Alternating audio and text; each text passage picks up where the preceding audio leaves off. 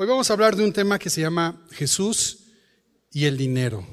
Y cuando hablamos de esto, lo primero que decimos, ¿y pues cuál, hermano? Ahora, también estoy viendo a otros, es que aquí la luz ya están escondiendo la cartera. Tranquilos, tranquilos. No, no, no vamos, no, tranquilos. No vamos a hablar, no vamos a pedir nada. La verdad es que el dinero, dice Eclesiastés 10, 19, que el dinero sirve para todo. Jesús habló más del dinero que de otros temas espirituales, ¿cómo ves? Y yo creo que en esta serie, si hemos estado hablando de Jesús y es importante hablar del dinero. Ahora, ¿qué piensas cuando hablamos de dinero? ¿Qué te viene a la mente? ¿Con qué ideas o con qué imágenes lo comparas? Y es que el dinero es el gran símbolo del poder de la felicidad de este mundo. Es un símbolo, tranquilidad, seguridad, felicidad. Y en estos tiempos, felicidad es libertad. Que yo pueda hacer lo que yo quiero, que no tenga jefe, que pueda vivir donde se me antoje, que pueda comer lo que yo quiera, que no pueda, que no tenga preocupaciones. Asociamos todas ideas, todas estas ideas al dinero. Y es que el dinero es un símbolo de trabajo, de emprendimiento, de inteligencia, de creatividad. Y algunos piensan que es, sinónimo de bendición de Dios, nada más. El dinero es un símbolo. Necesitamos el dinero para todo. El, el dinero es una medida de valor también, ¿no? A través del dinero podemos obtener los bienes indispensables para subsistir, podemos comprar cosas materiales, pero como medida de valor el dinero también, desgraciadamente, nos lleva a valorar a las personas por lo que tienen, ¿no? Vales lo que tienes, ¿no? Si has oído hablar de eso y eso es, eso no está bien. El dinero es el gran medio que tiene el mundo, que tenemos todos para satisfacer nuestras necesidades. Entonces, es importante que tú y yo pensemos qué piensa Jesús acerca del dinero. Y el punto es este, porque pues hermano, pues entonces este tema no es para mí porque no tengo, no. Esto es para los que no, el problema del dinero es que no es un problema para el que tiene solamente, es un problema también para el que no tiene. Y yo sé que todos dicen, bueno, pues prefiero los problemas del que tiene que el que no tiene, pero es un problema espiritualmente hablando. El dinero puede ser una bendición o puede ser una maldición. Nadie escapamos de este tema, nadie. El que tiene mucho como el que no tiene como el que dice que tiene algo. Nadie escapamos de esto. Así que, ¿qué dice Jesús acerca del dinero? Yo quiero que hoy revisemos tres historias en los evangelios, pero antes de revisar esas tres historias, quiero que volvamos a orar y quiero que volvamos a pedir al Señor ayuda para que podamos entrar a su palabra y entender lo que Él quiere decirnos. Señor, gracias por tu palabra, gracias porque no nos dejas a nuestra suerte, Señor, porque aún en este tema tan cotidiano, tan mundano, tú nos das dirección y nos ayudas a pensar como tú, Señor. Ayúdanos en esta mañana a acercarnos a tu palabra y ver lo que Jesús nos dijo y nos enseñó acerca del dinero. En el nombre de Jesús. Amén.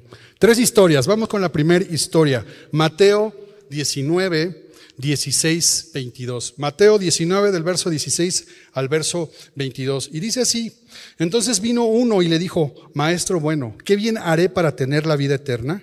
Él le dijo, ¿por qué me llamas bueno? Ninguno hay bueno sino uno, Dios. Mas si quieres entrar en la vida, guarda los mandamientos. Le dijo, ¿cuáles? Y Jesús dijo, no matarás, no adulterarás, no hurtarás, no dirás falso testimonio, honra a tu padre y a tu madre y amarás a tu prójimo como a ti mismo.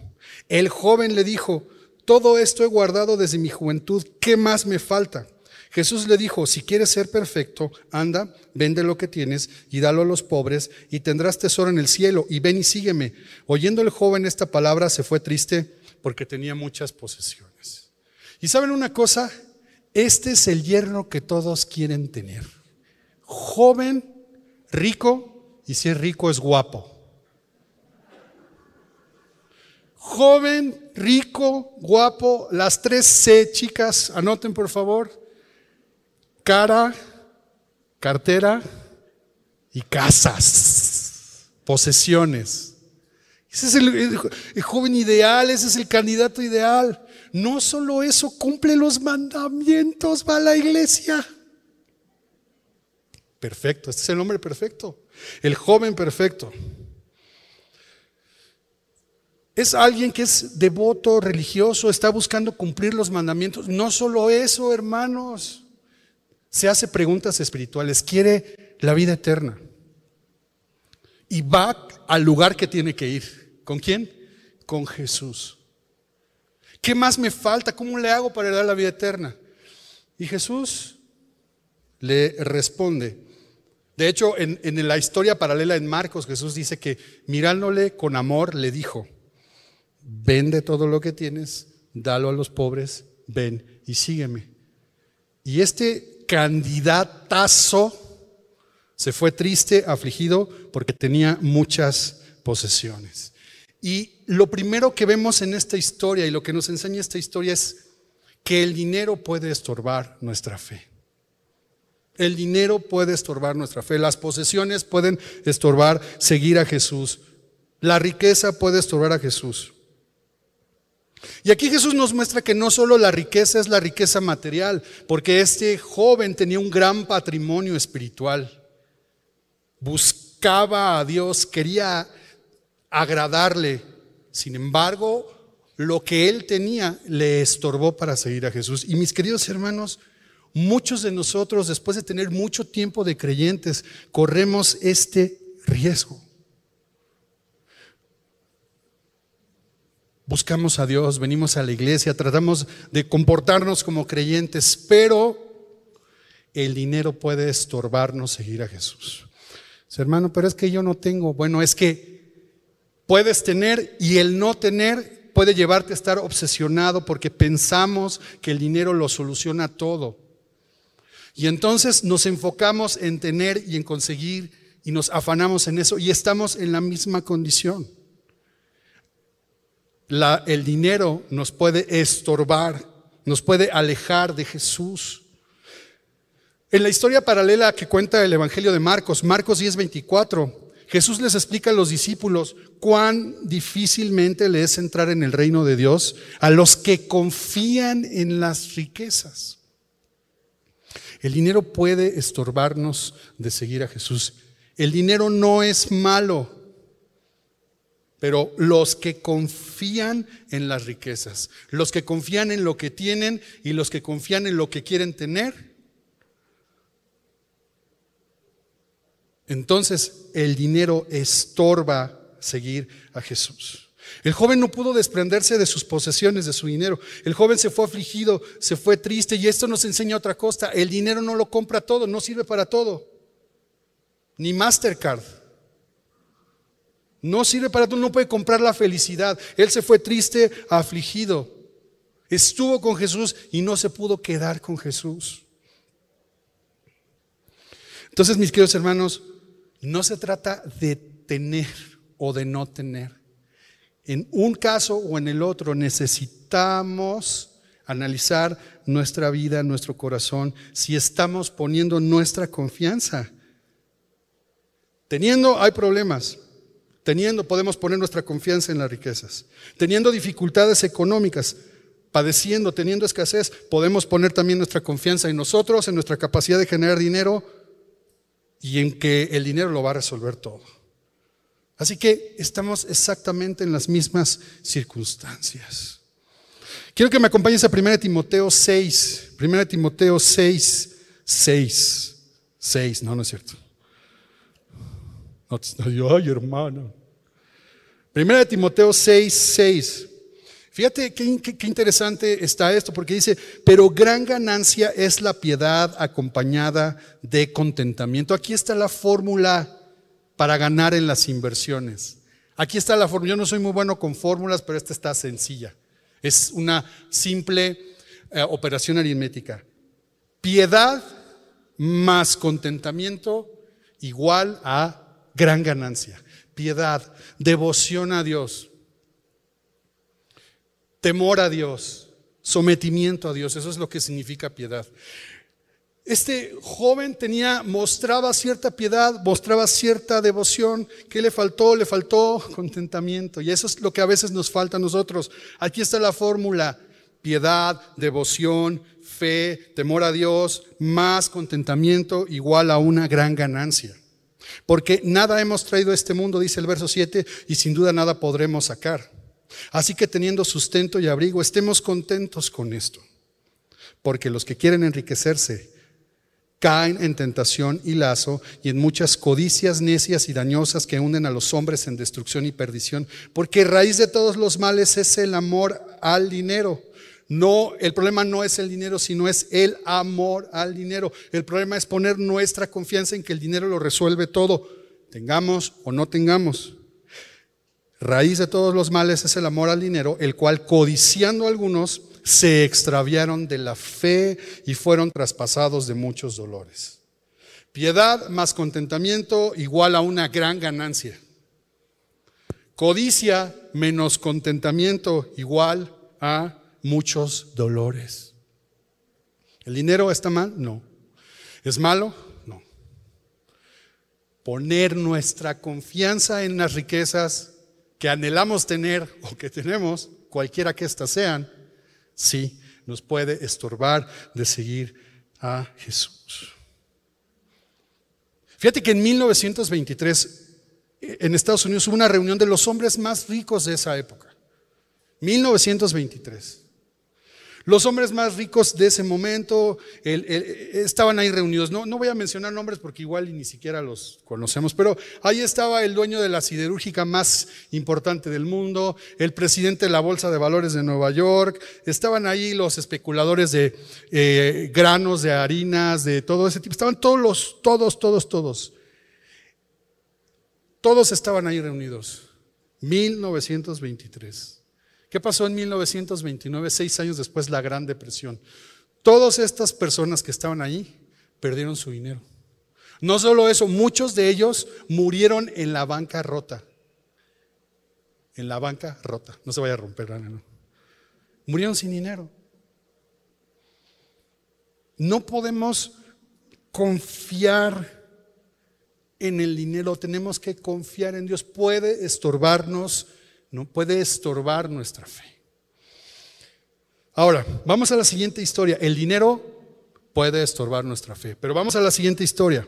Y creo que me acompañes ahora a Lucas 19. Lucas 19, verso 1. Lucas 19, 1 al 10. Habiendo entrado Jesús en Jericó, iba pasando por la ciudad y sucedió que un varón llamado Saqueo, que era jefe de los publicanos y rico, otro candidato, hermanos, mm. procuraba ver quién era Jesús, pero no podía a causa de la multitud, pues era pequeño de estatura. Mm, tan. Pero espérate, hermana, hermano, es un buen candidato, es rico, es jefe. Bueno, no se puede todo en la vida, pero cuando se es rico, se es guapo y hasta se es alto. Dice que Saqueo, corriendo delante, subió a un árbol sicómoro para verle, porque había de pasar por allí. Cuando Jesús llegó a ver aquel, cuando Jesús llegó a aquel lugar, mirando hacia arriba, le dijo, le vio y le dijo, Saqueo, date prisa, desciende, porque hoy es necesario que pose yo en tu casa. Ahora, analicemos esto. ¿Quién es este saqueo? ya sabemos que es chaparrito y qué interesante que la Biblia nos diga esto, ¿no? Pero bueno. Saqueo no era cualquier, era un judío que se había convertido en un saqueador. Saqueo saqueaba impuestos, perdón, no, recolectaba impuestos. No solo era un recolector de impuestos, sino era un jefe de recolectores. Era, estaba a cargo de todo un distrito, imagínate. Pero quería ver a Jesús. Ahora, no pierdas de vista la historia del joven rico. Uno alto, no, la Biblia no dice que el joven era alto, pero bueno. Bueno, el joven y el varón, ¿no? Los dos eran ricos. Uno era muy piadoso y este era un saqueador, mafioso, extorsionador. El joven rico, piadoso, devoto, se fue triste y afligido y este chaparrito saqueador de impuestos, Se fue gozoso porque descendió a prisa y le recibió gozoso a Jesús en su casa. Qué contraste, ¿no? Pero a ver, a ver, a ver, espérame, me estabas diciendo, José Luis, que el dinero puede estorbarnos de seguir a Jesús, pero aquí este, o sea, Jesús, digo, está cometiendo muchas cosas así como faltas de educación Jesús, porque se autoinvitó a la casa de saqueo, número uno. Y número dos, se fue a quedar a dormir ahí que es una casa llena de pecadores. ¿Cómo? No sería fácil llegar a la conclusión de que esa casa fue construida, esa mansión fue construida con dinero producto de sus extorsiones, ¿no? ¿Cómo? Entonces, el dinero puede estorbarme de a la fe, de seguir a Jesús, pero ¿y esto entonces? Incluso dinero mal habido. Pero no perdamos de vista algo, Jesús, la Biblia, Dios es dueño de todo y lo que nos está enseñando esta historia es que Dios usa el dinero, las riquezas, las posesiones, tengamos o no, están a su disposición para traer salvación. Dios es el dueño de todo. Salmo 24, uno de Jehová es la tierra y su plenitud, el mundo y los que en él habitan. Y Dios puede disponer de todo porque Él es el dueño de todo. Jesús va camino a Jerusalén. Jesús va camino a la cruz en, el contexto de este pasaje. Él se está mostrando como rey. De hecho, unos pasajes adelante, Él va a entrar como rey a Jerusalén. Por eso Él dispone del dinero, de lo que tenemos y de lo que no tenemos para traer salvación. Qué contraste, ¿no? El dinero puede estorbar nuestra fe. El dinero lo que tenemos o lo que no tenemos, Dios lo dispone para traer salvación a nosotros. Y es importante que entendamos esto, lo que tenemos, todo lo que tenemos le pertenece a Dios, es de Él. Nosotros solo somos administradores, somos mayordomos. No nos pertenece, Dios nos da para que administremos. Génesis 1.28, en el mismo instante de la creación, Dios le da un mandato al hombre, a todo el hombre, no es creyente o no creyente. A todo les dice, fructificad, llenad la tierra, sojuzgadla y señoread. No nos pertenece, Dios nos da, Él extiende su gracia para todos los seres humanos. Ahora, podemos ser muy piadosos o aparentar piedad, o podemos ser unos mafiosos también. No importa, todo es de Dios y Dios va a usar los recursos, Dios va a usar el dinero para traer salvación, así como lo trajo a Saqueo. Dice el verso 6, regreso a Lucas 19, él descendió a prisa, le recibió gozoso y al ver esto todos murmuraban, como nosotros que estábamos murmurando ahorita, ¿verdad? Chaparrito, alto, lindo, pecador, porque había entrado a posar con un hombre pecador. Jesús sabía que era un hombre pecador y Jesús sabía todo pero Jesús está dispuesto por encima de todo y dispone todo para esto. Saqueo, puesto en pie, dijo al Señor, he aquí, Señor, la mitad de mis bienes doy a los pobres, y si en algo he defraudado a alguno, se lo devuelvo cuadruplicado. Jesús le dijo, hoy ha venido la salvación a esta casa. El joven rico, guapo, devoto, se fue triste y afligido. El chaparrito mafioso, se quedó contento y gozoso porque la salvación llegó a su casa. ¿Te das cuenta? ¿Te das cuenta de esto? El dinero nos puede estorbar para seguir a Jesús, pero Dios usa el dinero para traer salvación a nosotros. Dios usa nuestras condiciones, situación, si tenemos o no tenemos. Probablemente la condición en la que estamos Dios la está usando para traer salvación a nuestra casa. Primera Timoteo, regresa a Timoteo, capítulo 6, igualito donde estuvimos antes, pero ahora los versículos 17 al 19. Timoteo 6, 17 al 19. Dice así, a los ricos de este siglo. Dices, no, hermano, pero ¿sabes qué? Si tú y yo nos comparamos con las personas del siglo I a los que Pablo está escribiendo esta carta, tú y yo somos ricos. tenemos mucho más que ellos, pero está bien. Por muchos problemas o escasez que tengamos, tú y yo hoy, estando aquí, somos más, ricas más ricos o tenemos más cosas que a lo mejor el 90, 80% de la población en el mundo. Dice, a los ricos de este siglo manda que no sean altivos, ni pongan la esperanza en las riquezas, las cuales que son inciertas, sino en el Dios vivo que nos da todas las cosas en abundancia para que las disfrutemos. Que hagan bien, que sean ricos en buenas obras, dadivosos, generosos, atesorando para sí buen fundamento para lo porvenir, que echen mano de la vida eterna. Y otra vez, rico yo, no tengo trabajo, no está jalando el negocio, no me salió el negocio, tengo deudas no me alcanza. Tú puedes estar pensando eso. O quizás dices, estoy agradecido con Dios porque me ha bendecido abundantemente. No importa, mis queridos hermanos, vengamos a la verdad de Dios. Él es el dueño de todo y Él nos ha hecho administradores. Dice que Él nos da todas las cosas en abundancia para que las disfrutemos. Hay tiempos buenos y hay tiempos malos, tiempos donde prosperamos y hay tiempos de escasez. Vivimos así, así es esto. A veces tomamos buenas decisiones con el dinero. A veces no tomamos buenas decisiones, incluso hasta nos endeudamos. Pero Dios sigue siendo el dueño de todo. Y Dios es el Dios que da todo abundantemente. Dios es el Dios de toda gracia y Dios es el Dios de toda consolación. Y hay remedio para eso. Mi actual condición económica está siendo usada mi actual condición económica, abundante o escasa, está siendo usada por Dios, porque Dios usa eso porque le pertenece para traer salvación a nuestra vida, para traer redención a nosotros, para traer fe, para traer orden en nuestra vida, para traer restauración. Las riquezas son inciertas, pero Dios, nuestra esperanza en Dios está en qué? En que es un Dios que vivo. Otra vez, mis queridos hermanos, nos da todas las cosas en abundancia para que las disfrutemos. El dinero puede estorbar nuestra fe.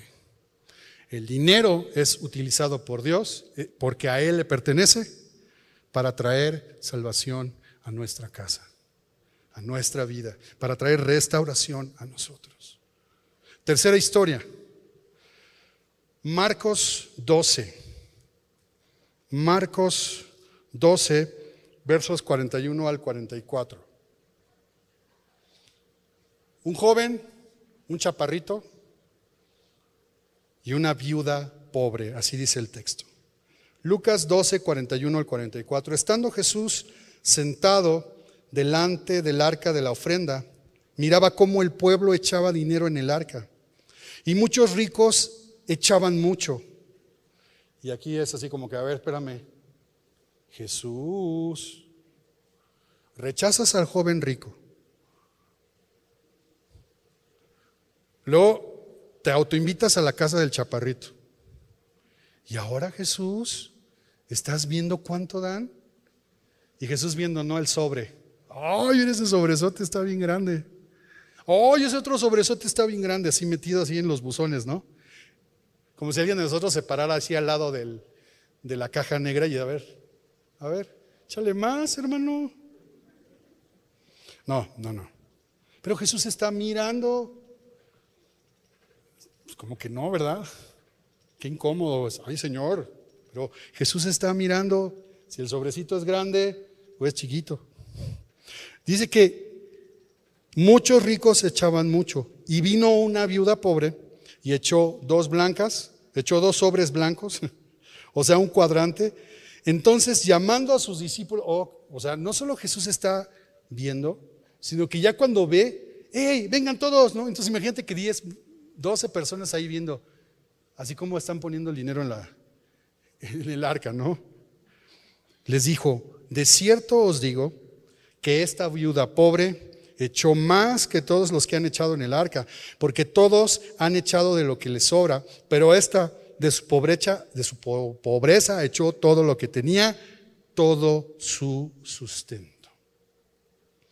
Ah, entonces está mal ser rico y lo, es bueno ser pobre. Tampoco está diciendo eso. Tampoco está diciendo. Piensa, pensemos. O sea, es una viuda. No, sabemos la edad, no necesariamente era una persona muy anciana, pero es alguien que perdió a su marido, la única fuente de sustento de ella. Pobre, no tiene, no tiene medios. Es decir, no tiene algo para comerciar, no tiene algo para hacer. No, es pobre. Está sola, está, eh, perdió a su marido y es pobre. Dos cosas. No tiene, no tiene, no tiene nada. Sin embargo, Jesús vio que echó más que el sobresote más grande de todos los ricachones de Jerusalén. Entonces tengo que ser pobre. El dinero, mis queridos hermanos, nos puede impedir de seguir a Jesús. El dinero lo usa Dios para traer salvación y el dinero revela qué hay en mi corazón, qué está en mi corazón. Quiero que observes que aquí no hay contacto. La viuda no entra en diálogo ni contacto con Jesús.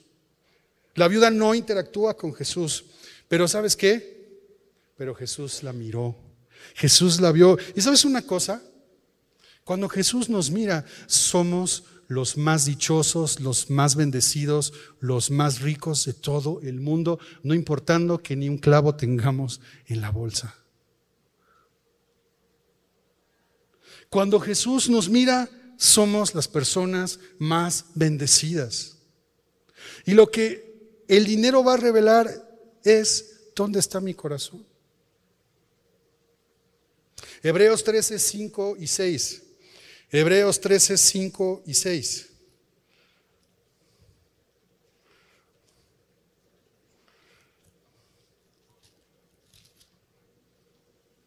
Dice así sean vuestras costumbres sin avaricia, contentos con lo que tenéis ahora, porque Él dijo, no te desampararé, ni te dejaré, de manera que podemos decir confiadamente, el Señor es mi ayudador, no temeré lo que me pueda hacer el hombre.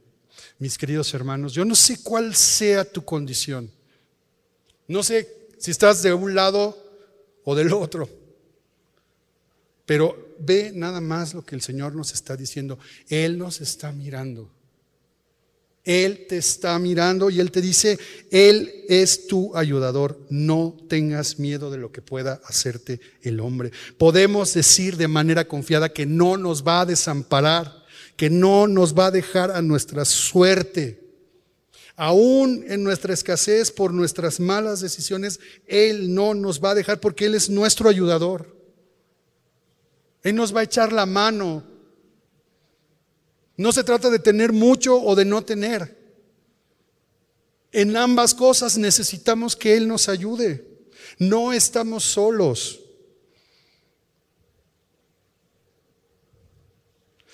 Somos ricos, porque cuando Él nos mira, somos enriquecidos. El dinero puede estorbarnos, extraviarnos de la fe. El dinero está a disposición de Dios para traer salvación. El dinero revela dónde está nuestro corazón, en quién hemos puesto nuestra fe. Y sabes, Jesús también dijo en Mateo 6, donde está tu tesoro, allí también están los deseos de tu corazón. Y en algún momento hablamos de que hacer tesoros es en el cielo es hacer cualquier cosa en la tierra cuyos efectos duren por la eternidad. Es pensar que no es solamente lo que está aquí, sino pensar en la eternidad. El dinero es un símbolo, es un medio de valor, es un símbolo de poder, es un símbolo de estatus. Pero Él está por encima de todo y Él lo usa para esto. Así que, si algo vemos en estas tres historias, hay algo en común. Al joven rico, al joven rico le dio una indicación muy particular. Mateo 19, 21, ¿qué le dijo? Si quieres ser perfecto, anda, vende lo que tienes, dalo a los pobres y tendrás tesoro en el cielo y ven y sígueme.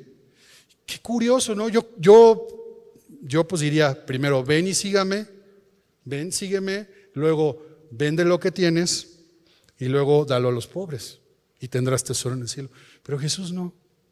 Jesús primero le dice, vende, deshazte de lo que tienes.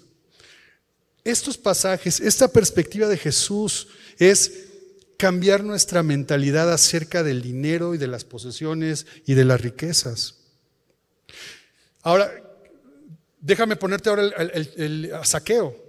A saqueo no le dio ninguna indicación, no le dijo lo mismo que al joven rico. Sin embargo, en el momento de más gozo de saqueo, de entender que la salvación estaba ahí, saqueo se pone en pie, Lucas 19:8, y dijo al Señor, aquí, Señor, está la mitad de mis bienes, se los doy a los pobres. Y si en algo he defraudado a alguno, se lo devuelvo por cuadruplicado.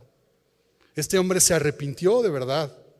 Pero Jesús no le dijo nada. Fue una respuesta a la salvación de Dios.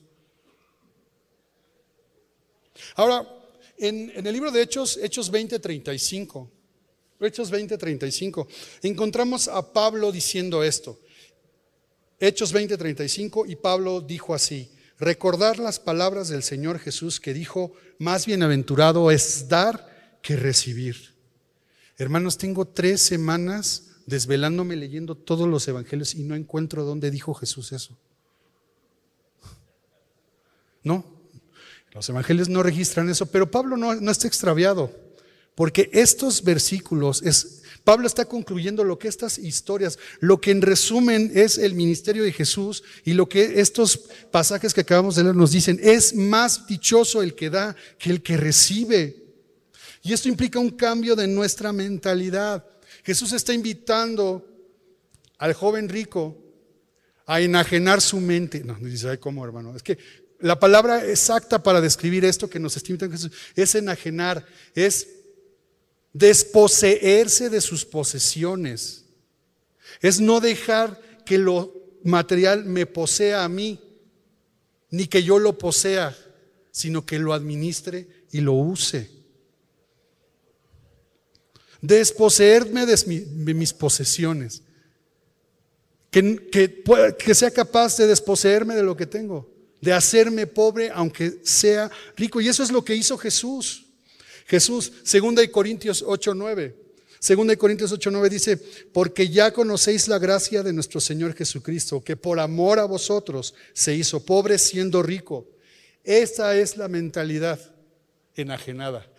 Siendo se hizo pobre siendo rico. Tú y yo somos enriquecidos en Jesús.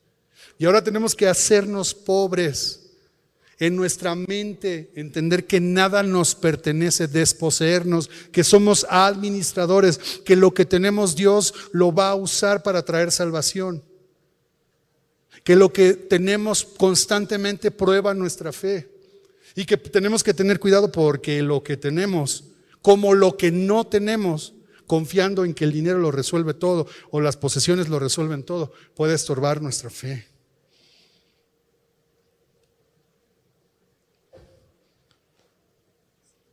Jesús por amor se hizo pobre siendo rico para que vosotros con su pobreza fueseis enriquecidos.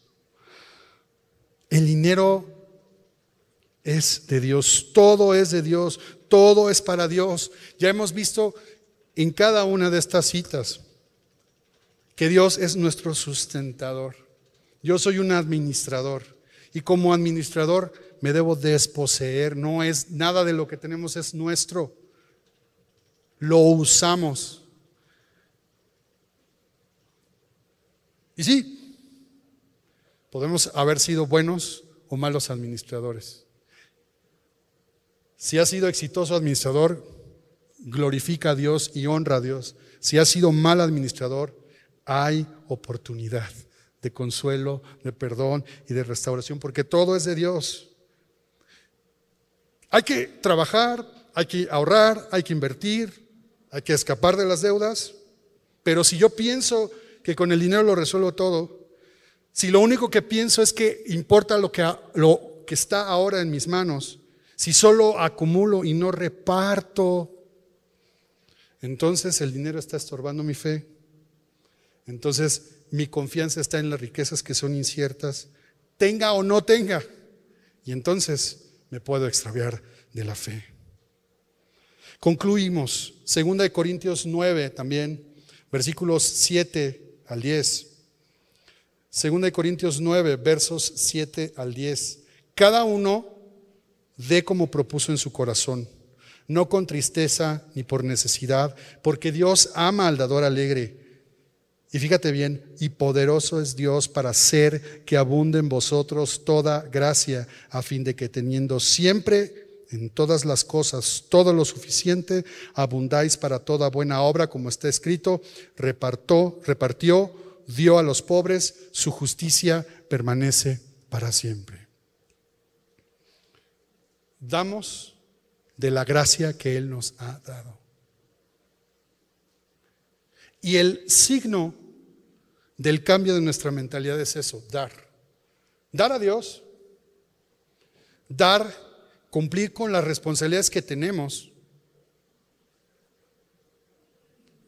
pagar lo que necesitas, si eres papá de familia, pues tienes que sostener. Eso es dar también. Y dar a, a los necesitados también. Es usar, administrar las cosas poner nuestra confianza en Dios para que Él nos guíe, para administrar lo que Él nos permite tener. Yo sé que muchos de nosotros en esta temporada podemos, ah, podemos estar padeciendo económicamente. Hemos tomado decisiones buenas o malas, pero no está solo. Yo quiero que terminemos entregándole a Dios lo que tenemos. No importa mucho, no importa lo que tenemos. Y que revisemos nuestra vida, cualquiera que sea nuestra condición, en dónde estamos poniendo nuestra confianza. Que hoy podamos desposeernos, ser como esa viuda pobre, ser como ese chaparrito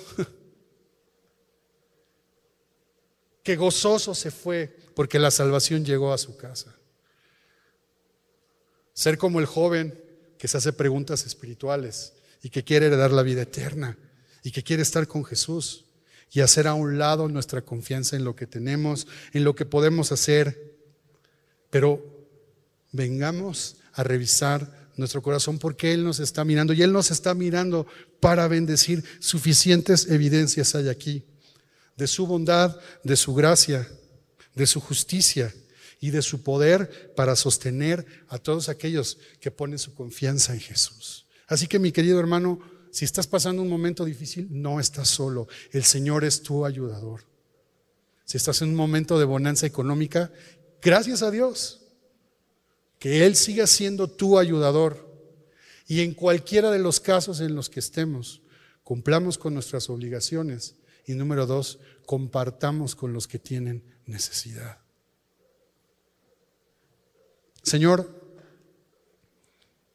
venimos delante de ti reconociendo que necesitamos que nos salves, que necesitamos que nos rescates, que necesitamos que cambies nuestra mente, que nos permitas tener una mente que se desposee, que te reconoce a ti como el único dueño de todo lo que nos da, Señor. Señor, venimos también con un corazón quebrantado, necesitando de tu intervención divina, Señor. Padre, si hay alguien aquí que está pasando por una situación económica, confórtale, Señor. Si hay alguien aquí que siente que no alcanza su esfuerzo, que está batallando duramente con el dinero, que ha cometido errores, consuélalo con estas palabras. Tú nos das abundantemente todo lo que necesitamos. Pero Señor, no nos dejes ir a ninguno de nosotros. No nos dejes ir sin renovar nuestra confianza plena en ti, Señor, sabiendo que tú eres nuestro sustentador, nuestro ayudador, eres justo y repartes y das a los necesitados. Necesitamos de ti, necesitamos a Cristo en nuestras vidas, Señor. Necesitamos consuelo, Señor. Necesitamos subsistir económica y espiritualmente. Por eso venimos a ti, Señor. No más confiamos en nosotros, en nuestra inteligencia, no más confiamos en qué tener o en cómo tener, sino venimos a renovar nuestra confianza en ti. Padre, trae consuelo a todos que estén pasando por una situación difícil. Y permítenos a todos como comunidad, como familia, Señor, jamás permitir que uno de los nuestros se quede sin comer. Padre, tú has hecho esta iglesia generosa.